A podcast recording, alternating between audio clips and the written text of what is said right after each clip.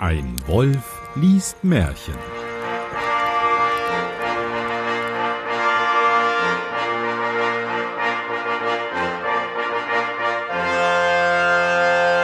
Hallo und herzlich willkommen zu einer neuen Ausgabe von Ein Wolf liest Märchen. Mein Name ist Johannes Wolf und ich lese ein Märchen. Und damit ich das nicht alleine tun muss, habe ich heute eine ganz besondere Gästin und zwar Jenny Günther. Hallo.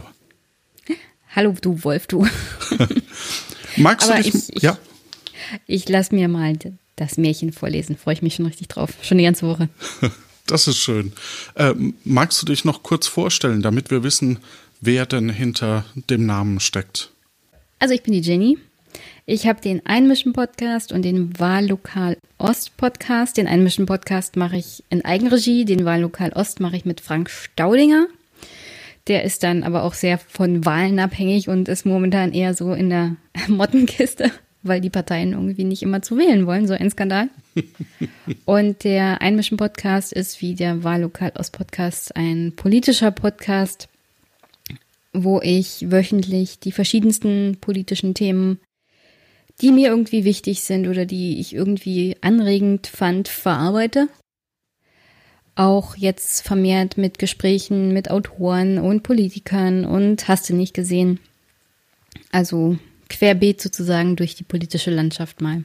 Ich lese heute Märchen 99, Der Geist im Glas. Was könnten wir uns denn darunter vorstellen? Ein Geist in einem Glas. So ein bisschen wie diese Wunderlampe, ne, die man reibt, nur als deutsche Einweg-Variante. Ja. Kennst du, kennst du ähm, Rick and Morty? Ja, klar. Diese, ja. Also es gibt so ein Alien, das verwandelt sich so eine Art Formwandler in die verschiedensten Sachen. Mhm. Und da gab es auch einen Geist in einem Glas. Oh. Und das haben sie dann natürlich genauso erschossen wie den Rest. Das ganze, das ganze Haus war furchtbar. Den Schleim hätte ich nicht aufwischen wollen. Definitiv. Fängt ja gut an. Es war einmal ein armer Holzhacker, der arbeitete von morgens bis in die späte Nacht. Als er sich endlich etwas Geld zusammengespart hatte, sprach er zu seinem Jungen Du bist mein einziges Kind, ich will das Geld, das ich mit saurem Schweiß erworben habe, zu deinem Unterricht anwenden. Lernst du etwas Rechtschaffendes, so kannst du mich im Alter ernähren, wenn meine Glieder steif geworden sind und ich daheim sitzen muss. Da Generationenvertrag auf alle Fälle steckt da drin. Ja, so macht man das halt. Man steckt Geld in seine Kinder, damit die einen später ernähren. Wa? Ja, das ist jetzt blöd für mich. Ja, für mich auch. Da ging der Junge auf eine hohe Schule und lernte fleißig, so dass ihm seine Lehrer rühmten, und blieb eine lange Zeit dort. Als er ein paar Schulen durchgelernt hatte, doch aber noch nicht in allem vollkommen war, so war das bisschen Armut, das der Vater erworben hatte, darauf gegangen, und er musste wieder zu ihm heimkehren. Also er war in der Schule und das Geld hat nicht gereicht und er musste wieder nach Hause. Ja. Ohne die Ausbildung abzuschließen. Das ist natürlich ganz furchtbar. Ja, das ist blöd. Ach, sprach der Vater betrübt, ich kann dir nichts mehr geben und kann in der teuren Zeit auch keinen Heller mehr verdienen als das tägliche Brot. Lieber Vater, antwortete der Sohn, macht euch darüber keine Gedanken. Wenn's Gottes Wille also ist, so wird's zu meinem Besten ausschlagen. Ich will euch, ich will mich schon drein schicken. Als der Vater hinaus in den Wald wollte, um etwas am Marterholz, Klammer auf, am Zuhauen und Aufrichten, Klammer zu, zu verdienen, so sprach der Sohn, ich will mit euch gehen und euch helfen. Ja, mein Sohn, sagte der Vater, des soll dir beschwerlich ankommen. Du bist an harte Arbeit nicht gewöhnt. Du hältst es nicht aus. Ich habe auch nur eine Axt und kein Geld übrig, um noch eine zu kaufen. Geh nur zum Nachbar, antwortete der Sohn. Der leiht euch seine Axt so lange, bis ich mir selbst eine verdient habe. Ja, Also jetzt beschwert sich der Vater darüber, dass er seinen Sohn auf eine Schule schicken wollte, damit er etwas lernt, was nicht mit körperlicher Arbeit zu tun hat. Und beschwert sich darüber, dass der Sohn nicht sonderlich daran gewöhnt ist, körperliche Arbeit zu machen. Ein bisschen, hm, okay. ja. Ja, vor allem, wahrscheinlich wollte, dass es der Sohn besser hat als, als er. Ja, und das heißt ja, dass man nicht diese harte körperliche Arbeit machen muss, die der Vater macht. Tja. Und jetzt wisch- also, und jetzt jammert er darüber rum, dass der Sohn nicht an körperliche Arbeit gewöhnt ist. Ja. Da borgte der Vater beim Nachbarn eine Axt, und am anderen Morgen, bei Anbruch des Tages, gingen sie zusammen hinaus in den Wald. Der Sohn half dem Vater und war ganz munter und frisch dabei. Als nun die Sonne über ihnen stand, sprach der Vater Sohn, wir wollen rasten und Mittag halten. Hernach geht's noch einmal so gut. Der Sohn nahm sein Brot in die Hand und sprach Ruht euch nur aus, Vater, ich bin nicht müde. Ich will in dem Wald ein wenig auf und ab gehen und Vogelnester suchen. O du Geck, sprach der Vater, was willst denn du da herumlaufen? Hernach bist du müde und kannst den Arm nicht mehr aufheben. Bleib hier und setz dich zu mir. Ha. Okay, also im Grunde genommen will jetzt der Sohn Vogelnester. Was macht man denn mit Vogelnester? Die Eier verkaufen? Also, hier schon wieder. Also, was hat denn, was hat denn das Rumlaufen mit dem Heben der Axt zu tun? Erschöpfung des, Fa äh, des Sohnes in aller Gewalt. Ja, Ah, okay. Ja, also ich weiß nicht, vielleicht will der Sohn sich die Vögel angucken. Wer weiß, was er gelernt hat. Vielleicht hat er Biologie in den Schulen gelernt, das wissen wir ja nicht. Wird ja nicht genau erörtert, was er genau gelernt hat. Oder ja, er will die Vogelnester aus äh, Stibitzen, was ich jetzt auch nicht so toll finden würde von dem Sohn. Das stimmt. Aber der Vater, der strikt dagegen. Grundsätzlich würde ich ja mein Kind nicht in irgendeinem Wald rumlaufen lassen, der ziemlich groß ist, nehme ich ganz stark an, wo du permanent Holz hacken willst, wo dich auch jederzeit ein Baum erschlagen könnte. Oder ein Hexenhäuschen stehen könnte. Ja, das kommt als Gefahr noch dazu in diesem, in dieser Welt. Ja. Der Sohn aber ging in den Wald, aß sein Brot, war ganz fröhlich und sah in die grünen Zweige hinein, ob er etwa ein Nest entdeckte. So ging er hin und her, bis er endlich zu einer großen, gefährlichen Eiche kam, die gewiss schon viele hunderte Jahre alt war und die keine fünf Menschen umspannt hätten. Ich war in den USA bei diesen, bei diesen Mammutbäumen vor Jahr, äh, ähm, vor ein paar Jahren. Und das ist schon echt beeindruckend. Also diese Art von Bäumen ist, gut, das ist jetzt keine Eiche, aber das ist schon echt, echt faszinierend, weil das ist so im Durchmesser bis zu 30 Meter irgendwie gefühlt. Das kann man sich kaum vorstellen. Das Verrückte daran ist ja, ich glaube, die haben gar keine so tiefen Wurzeln. Das Nee. heißt, bei einem Ja. richtigen Sturm kippen die um wie kleine Zweige oder so. Ähm, wenn ich das richtig verstanden habe, sind die Wurzeln oberirdisch, ja, aber sehr weit gefächert. Also sehr, sehr, sehr weitläufig. Und als sie damals, wo war denn das? Das war, es war nicht Yos Yosemite Park, sondern der andere, äh, der Sequoia Park war das. Da hatten die dann so ein Dorf dazwischen gepflanzt, also und versucht Rohre zu verlegen und die Wurzeln abgeschlagen und dann sind tatsächlich die Bäume eben genau deswegen umgefallen. Oh weh. Oh Gott, das wird hier eine dramatische Baumgeschichte hier noch. Ich wollte eigentlich ein positives Märchen und einen positiven Podcast. Du machst es ja immer schlimmer. Naja, Schnell weiter im Text.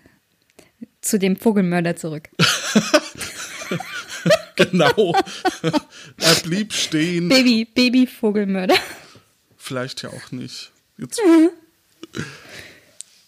Er blieb stehen und sah sie an und dachte, es muss doch mancher Vogel sein Nest hier reingebaut haben. Da deuchte ihn auf einmal, als hörte er eine Stimme.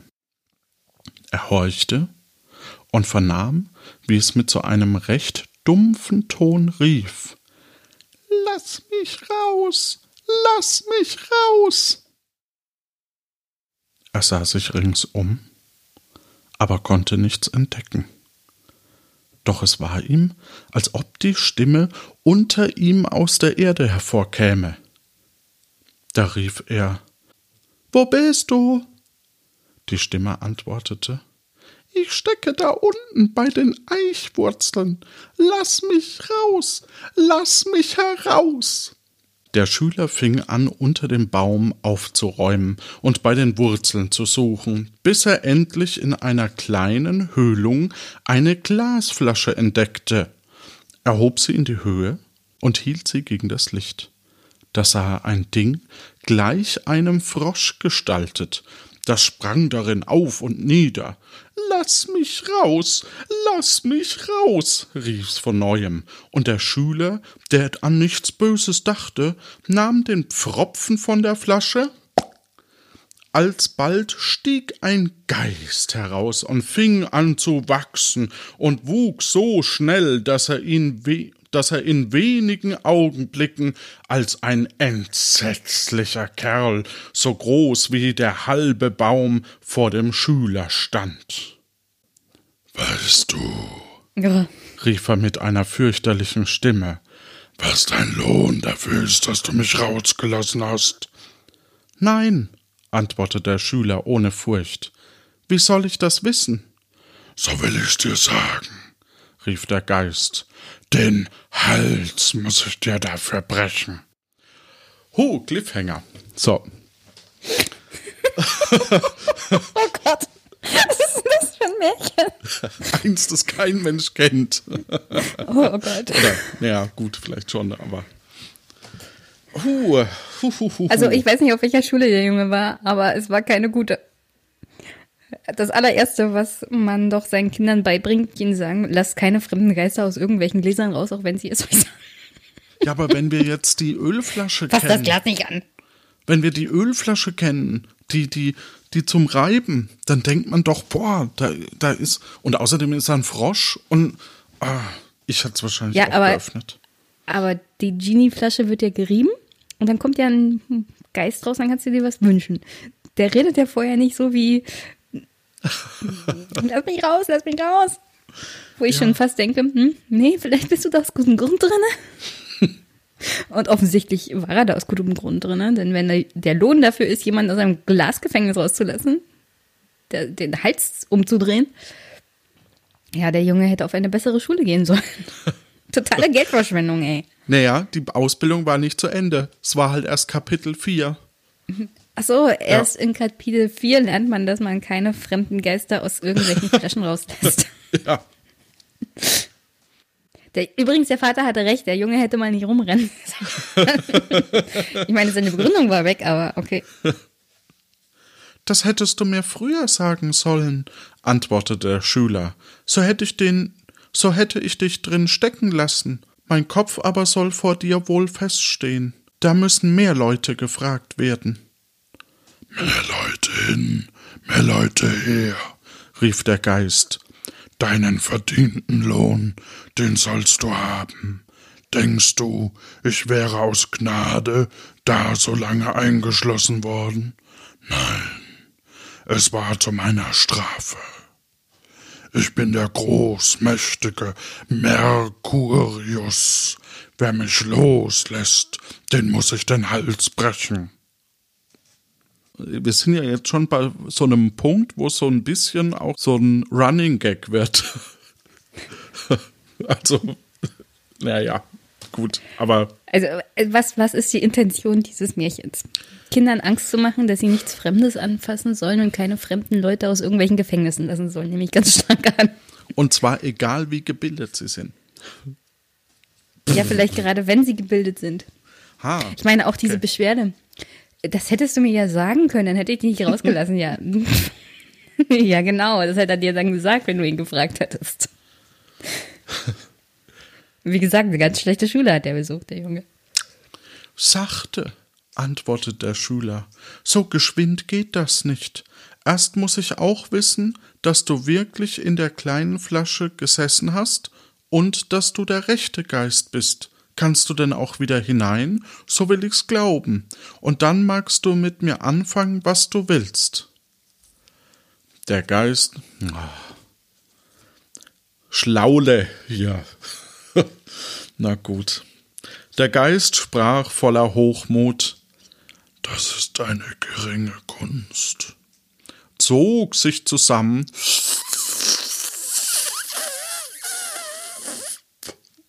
und machte sich so dünn und klein, wie er anfangs gewesen war, als dass er durch dieselbe Öffnung und durch den Hals der Flasche wieder hineinkroch. Kaum aber war er darin, so drückte der Schüler den abgezogenen Pfropfen wieder auf und warf die Flasche unter die Eichenwurzeln an ihren alten Platz, und der Geist war betrogen. Es ist halt auch, der, der Geist war halt auch nicht auf der Schule, ne? ja, also hat der Schüler nochmal die Kurve gekriegt? Clever gemacht? Dummer Geist. also der, der Geist war tatsächlich noch ein bisschen dümmer als der Schüler. Und auch das muss man erstmal schaffen. Ah. Und äh, übrigens, tolle Formulierung, der Geist war betrogen. Stimmt, ja. Ich meine, der wollte ihn umbringen. der Schüler schuldete diesem Geist, diesem mörderischen Geist überhaupt nichts. Außer seinen Hals? Auch nicht, ne? Eigentlich nicht. Ja. ja, er wusste ja vorher nicht, dass das Teil von dem Deal war. Ah, also keine zweiseitige Willenserklärung. Ja, genau. Und deswegen war es kein Vertrag und deswegen schuldet der Schüler auch seinem Hals nicht. Du Stimmt. musst ja einwilligen in einen Vertrag. Ja. Vielleicht wollte der Schüler ja Jurist werden und hat sich gedacht, hm, also ich habe dem ja ganzen ja nicht zugestimmt, also stecke ich dich jetzt wieder zurück in die Flasche. Nun wollte der Schüler zu seinem Vater zurückgehen, aber der Geist rief ganz kläglich Ach, lass mich doch heraus. Lass mich doch heraus. Nein, antwortete der Schüler, zum zweiten Male nicht. Wer mich einmal nach dem Leben gestrebt hat, den lass ich nicht los, wenn ich ihn wieder eingefangen habe. Wenn du mich frei machst, rief der Geist, so will ich dir so viel geben, dass du dein Lebtag genug hast. Nein, antwortete der Schüler, du würdest mich betriegen. Betriegen? Betrogen, betriegen? Ist das die Steigerung? Betriegen? Du würdest mich betriegen wie das erste Mal. Ja, ich bin leicht, ich bin leicht entsetzt von dieser Sprache. ja, 1850, glaube ich. Es kann, es kann ja sein, dass es zu diesem Zeitpunkt betriegen hieß. Und wir haben daraus Betrügen gemacht weil es viel einfacher auszusprechen ist hm. im normalen Wortlaut und in der normalen Kommunikation. Aber ähm, ich weiß ja nicht, wie jetzt so sich das noch entspinnt. Aber kann gut sein, dass daher die Redewendung kommt, äh, wenn du mich einmal betrügst, äh, shame on you, äh, betrügst du mich zweimal, shame on me. Oh, ja, ja, ja, ja, ja. Ja. Ja. Fool me once, shame on you. Fool me twice, shame on me. Ja. Mal sehen, ob der Junge nochmal drauf reinfällt. Du verscherzt dein Glück, sprach der Geist. Ich will dir nichts tun, sondern dich reich belohnen. Was schätzt du, traut er sich oder nicht? Der Junge ist arm und offensichtlich etwas beschränkt. Vielleicht geht er das Risiko ein. Ich würde so weit wegrennen, wie ich nur kann, aber ich bin ja auch nicht der Junge. Ja. Der Schüler dachte, ich will's wagen, vielleicht hält er Wort. und anhaben soll er mir doch nichts. Oh.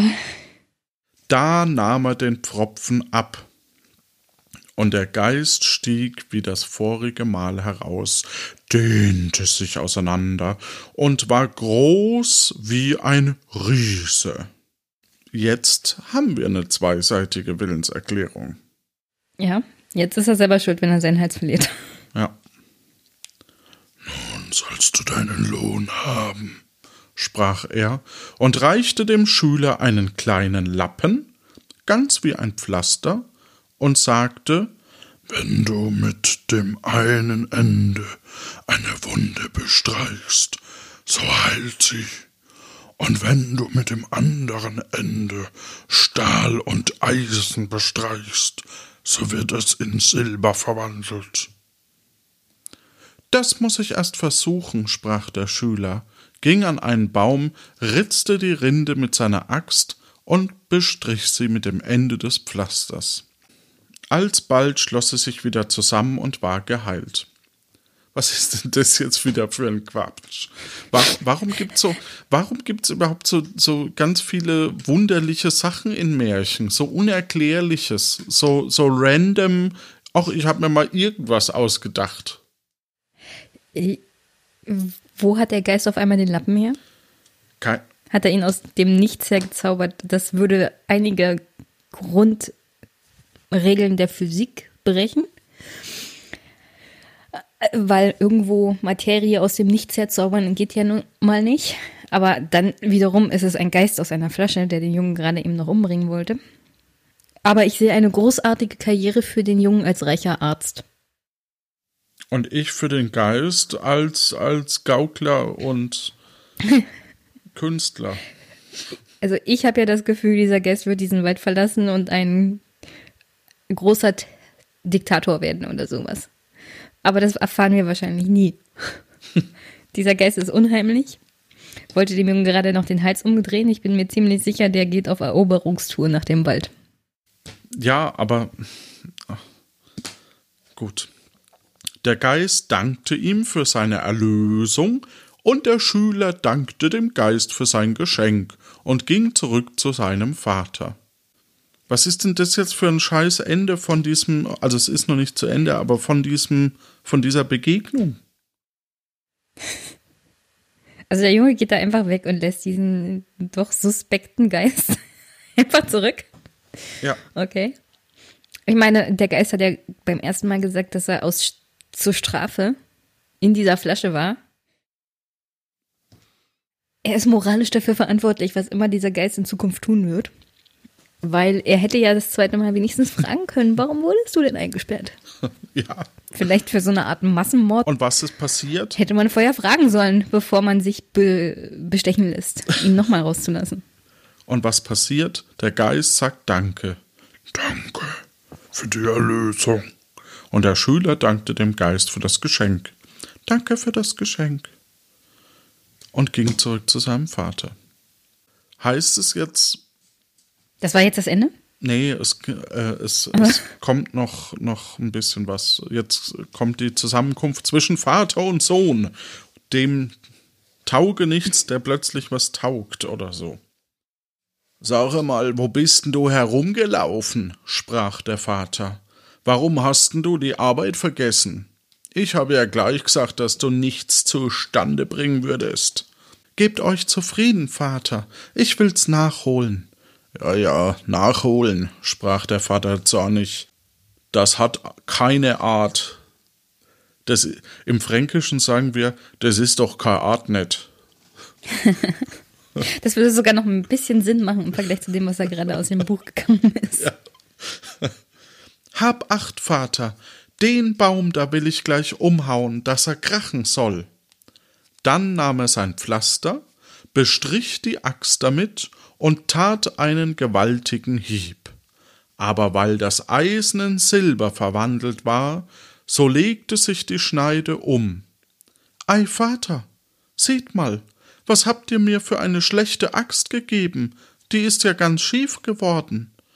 Da erschrak der Vater und sprach Ach, was hast du gemacht? Nun muss ich die Axt bezahlen und weiß nicht womit. Das ist der Nutzen, den ich von deiner Arbeit habe. Werdet nicht bös, antwortet der Sohn. Die Axt will ich schon bezahlen. O du Dummbart, rief der Vater, wovon willst du sie bezahlen? Du hast nichts, als was ich dir gebe. Das sind Studentenkniffe, die dir im Kopf stecken, aber vom Holzhacken hast du keinen Verstand. Über ein Weilchen sprach der Schüler Vater, ich kann doch nichts mehr arbeiten. Wir wollen lieber Feierabend machen.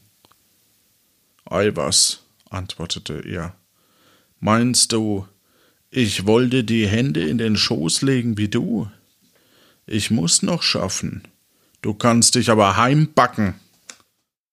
Vater, ich bin zum ersten Mal hier in dem Wald. Ich weiß den Weg nicht allein. Geh doch mit mir. Weil sich der Zorn gelegt hatte, so ließ sich der Vater endlich bereden und ging mit ihm heim.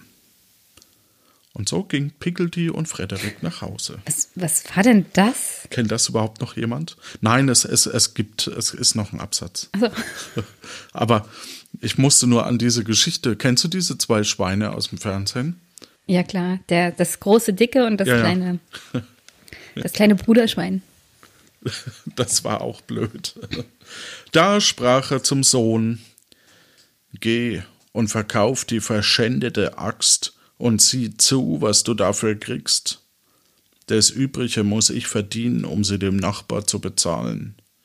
Der Sohn nahm die Axt und trug sie in die Stadt zu einem Goldschmied, der probierte sie, legte sie auf die Waage und sprach Sie ist vierhundert Taler wert, so viel hab ich nicht bar. Der Schüler sprach Gebt mir, was ihr habt, das übrige will ich euch borgen. Der Goldschmied gab ihm dreihundert Taler und blieb einhundert schuldig. Darauf ging der Schüler heim und sprach Vater, ich habe Geld. Geht und fragt, was der Nachbar für die Axt haben will. Das weiß ich schon. Antwortete der Alter. Irgendwie hat man so das Gefühl, dass er säuft mittlerweile. Der ist jedenfalls sehr schlecht gelaunt. ja, die ganze Zeit schon. Ei. Mittlerweile tut mir der naive Sohn ein bisschen leid. Wird permanent angepappt von seinem Ja. Vater. Ich hatte ja das Gefühl, der Vater kommt nicht mehr aus dem Wald raus, findet das Glas und ihm wird der Hals umgedreht. Ich bin ganz erstaunt, Hm. dass er lebendig aus dem Wald rausgekommen ist. Ja, und was dieser Exkurs überhaupt sollte. Ja. Naja, der Sohn ist jetzt mittlerweile schon mal Bankkaufmann. er hat schon mal seinen ersten Kredit verteilt. Stimmt. Ja, aber trotzdem äh, mit sehr dubiosen Mitteln. Man hätte diese ganze Halsumdrehgeschichte. Ach so, das zeigt natürlich, dass der Sohn klug ist. Ja, ja. Na gut. Und das zeigt eigentlich, dass er der perfekte Banker ist. Auch die haben moralisch eher fragwürdige Hintergründe. Kein, keine Bank der Welt ist besonders moralisch einwandfrei. Das weiß ich schon, antwortete der Alte. Einen Daler, sechzig Groschen. So geb ihm zwei Taler, zwölf Groschen, das ist das Doppelte und ist genug. Seht ihr, ich habe Geld im Überfluss. Und gab dem Vater einhundert Taler und sprach, es soll euch niemals fehlen, lebt nach eurer Bequemlichkeit. Bruns verreck, sprach der Alte. Ja, da steht mein Gott, aber Bruns verreck klingt halt einfach besser, sprach der Alte. Wie bist du zu dem Reichtum gekommen? Da erzählte er ihm, wie alles zugegangen wäre und wie er im Vertrauen auf sein Glück einen so reichen Fang getan hätte. Mit dem übrigen Geld aber zog er wieder hin auf die hohe Schule und lernte weiter. Und weil er mit seinem Pflaster alle Wunden heilen konnte, ward er der berühmteste Doktor auf der ganzen Welt. Was habe ich gesagt? Ende. Eine große Karriere als Doktor. Ja, absolut. sehr gut. Sehr gut vorhergesagt. Ja, also lass Verbrecher nicht aus dem Glas raus, dann doch, dann steck sie wieder zurück und dann lass sie doch wieder raus. Und eigentlich ist es dir moralisch egal, weil äh, du kriegst vielleicht, wenn du dich auf die Mafia einlässt oder in dem Fall auf den Geist, irgendein unmoralisches Angebot, mit dem du zu Reichtum kommst. Sowas? Also wenn du einen möglichen Massenmörder aus seinem Gefängnis rauslässt, dann nur gegen Bezahlung. und mit diesen Worten wünschen wir euch da draußen eine gute Zeit und gute Nacht. Gute Nacht.